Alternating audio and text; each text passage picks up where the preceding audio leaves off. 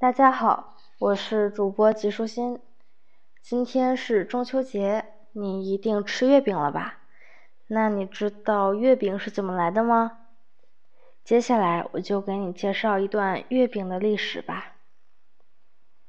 元朝的版图实在太大了，人种又复杂，其中汉人又最多，这令蒙古族人觉得很不安。所以蒙古人定下了许多奇特的规矩。比方说，把帝国境内的人按照征服的先后顺序分成四个等级，蒙古人当然是第一等人。从中亚到欧洲那一带，各色各样、种目繁多的民族是第二等人。消灭宋朝之前所征服的汉人、女真人、契丹人等，算是第三等人。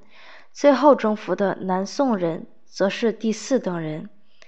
每一阶级的人待遇都不同，像第四等人若杀了第一等人，便非得偿命不可；但第一等人如果杀了第四等人，却只要缴一头毛驴的钱就可抵偿。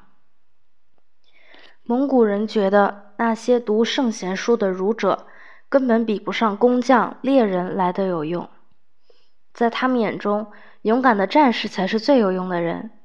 不过，尽管如此。他们还是依考试的分数决定谁来做官。由于汉人太会读书考试，所以就把考试的题分成难的和容易的，难的给汉人考，容易的给蒙古人考，而录取的名额也规定的不一样。蒙古人觉得这样才比较公平。汉人的人口实在太多。于是，蒙古统治者便把每二十户人家编成一甲，每甲派一位蒙古人当甲主。汉人是甲主的财产，甲主可以要他们做任何事，即使不愿意，也不能反抗。为了提防汉人造反，便规定汉人不准拥有武器，哪怕是一根铁棒也不行。据说当时连每天切菜的菜刀。都得五家人合用一把呢。此外，汉人也不准聚会，不准打猎，不准夜间外出，甚至晚上也不准点灯。更奇特的是，一般汉人若没有什么官职，是不准为孩子取个响亮体面的名字的。他们顶多只能用父母或者是祖父母的年龄数作为出生婴儿的名字。如果王家的孩子出生时，祖父是六十岁，那就把这个孩子取名为王六十。所以在当时，名叫张六三、李五四、赵四九的人到处都是。你会不会想，幸好没生在那个时代，否则还真会有个那样的名字呢？许多蒙古人都相信喇嘛教，喇嘛教的僧侣称作喇嘛，在人们的心目中，僧侣总是助人为善的。不过，当喇嘛受到太多人的尊崇以及皇帝的特殊礼遇后，就像被宠坏的孩子一样，变得贪婪放纵起来。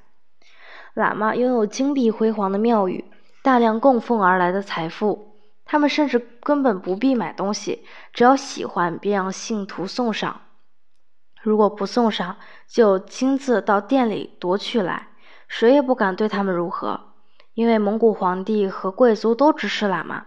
比方说，有位皇帝就曾下令说：“凡殴打喇嘛的，砍断其手；凡咒骂喇嘛的，割掉其舌。”从前，马可·波罗曾向他的威尼斯乡亲们说：“中国的大汗用一种树皮造的纸币，可以买卖任何东西。”当时，欧洲人都认为那是不可思议的吹牛。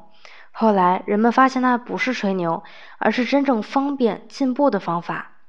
不过，当时的蒙古人并不太明了，这样的纸钞是不能随意印制的。他们似乎认为钱用完了便可以大量印刷，直到后来印的过多，每人都有一大堆钞票，钞票就不值钱了。人们用一大叠钞票，或许还买不到一点东西。此外，做官的人钱用完了，就伸手向百姓要。他们想出各种名目搜刮钱财，比如说新官上任，百姓要送钱；过生日要送钱；逢年过节要送钱，犯了罪要送钱，不然就会判得很重。犯人挨打屁股要送钱，否则就打得皮开肉绽；送了钱就打得倾斜。汉人觉得自己受到了压迫，既没地位也没钱财，有时穷的要卖掉子女才能活下去，而那些蒙古统治者却穿金戴银，为所欲为，这太不公平了。从前，伟大的征服者成吉思汗曾经预言：“我的子孙们将会穿绣金的衣服，吃山珍海味，骑着骏马，拥有美丽的妻妾。”然而，他们并不会去想想这些享受是什么人给他们的。他似乎很担心自己的子孙从草原的帐幕中住进豪华的宫殿里以后，一定会忘了怎样弯弓射箭呢？成吉思汗的预言灵验了。他的子孙果然住在华丽的宫殿内，饮着美酒，拥有无数的美妾。当元朝传到了元顺帝时，情况变得越来越糟了。元顺帝有一副聪明的头脑，不过他并没有能力统治好他的大帝国。他把许多的时间都花在了享乐上。他喜欢画图，能设计建造出美丽精致的大龙舟，在水里行驶。龙的眼睛、嘴巴、爪子、鬃毛都会动呢。另外，他还发明过一座原始的钟漏，也就是原始的自鸣钟。每天在固定的时刻，钟会自己鸣叫，而且钟上的狮凤也会起来跳舞。我们设想，元顺帝若不是皇帝，他或许该做一名好工匠，或是一位发明家才对呢。在世上最大的帝国里面，汉人一点也不觉得伟大。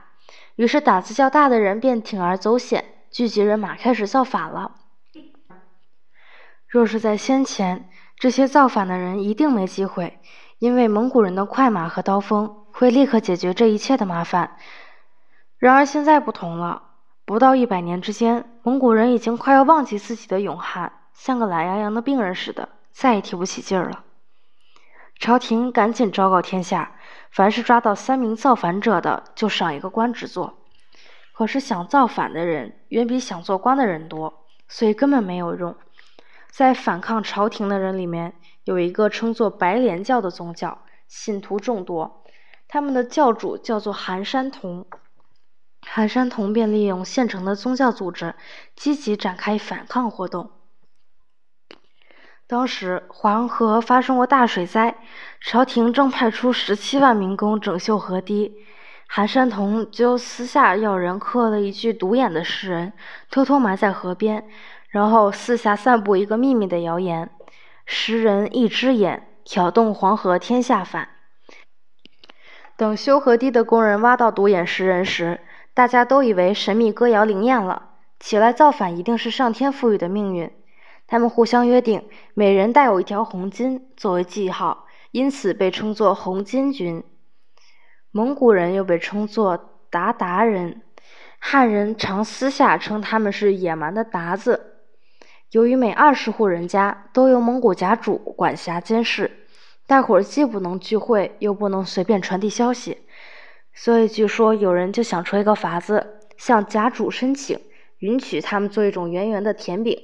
在一年中月亮最大最圆的日子，分送给大家，以便为皇帝祈福。不过私底下，他们却在每个圆饼中间包了一张小纸条，上面写道：“八月十五杀鞑子。”等大伙准备妥当之后，便在农历八月十五日那天，一起动手打死家主，正式宣告反抗朝廷。相传，这正是中秋节吃月饼的由来呢。